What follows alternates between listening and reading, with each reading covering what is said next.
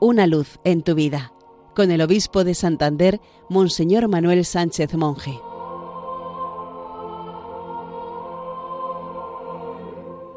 Queridos amigos de Radio María, feliz día del Señor.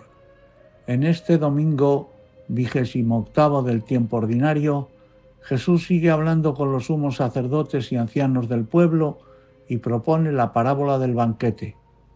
Un rey ha preparado el banquete de bodas de su hijo.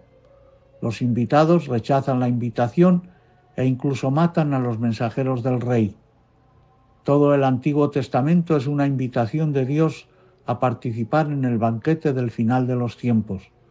Pero el pueblo judío, Israel, se niega a participar e incluso mató a los criados del rey, es decir, a los profetas.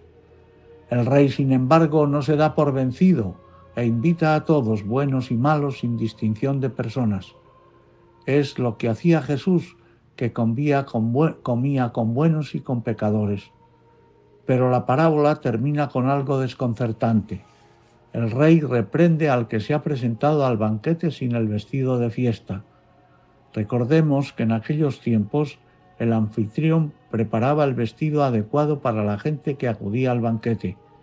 Por tanto, aquel invitado había rechazado el traje de fiesta que se le había ofrecido. Dios llama a todos al banquete de su reino, pero sólo serán admitidos los que lleven traje de fiesta del Evangelio. Llevar el traje de fiesta es una labor de toda una vida. Para adquirirlo necesitamos la ayuda de Dios y el apoyo de la comunidad cristiana. Toda nuestra vida cristiana consiste en ir revistiéndonos de ese traje, tejido con una fe perseverante y con un amor a los hermanos, especialmente a los más desfavorecidos. El Evangelio de hoy nos recuerda y nos envía a los cruces de los caminos a invitar a todos a tomar parte en el banquete que Dios ha preparado y que no excluye a nadie.